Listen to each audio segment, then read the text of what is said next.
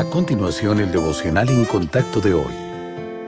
La lectura bíblica de hoy comienza en el versículo 22 de Lucas, capítulo 8. Aconteció un día que entró en una barca con sus discípulos y les dijo, Pasemos al otro lado del lago, y partieron. Pero mientras navegaban, él se durmió, y se desencadenó una tempestad de viento en el lago, y se anegaban y peligraban. Y vinieron a él y le despertaron, diciendo, Maestro, maestro, que perecemos. Despertando él, reprendió al viento y a las olas, y cesaron, y se hizo bonanza. Y les dijo, ¿Dónde está vuestra fe? Y atemorizados se maravillaban, y se decían unos a otros, ¿quién es este, que aún a los vientos y a las aguas manda, y le obedecen?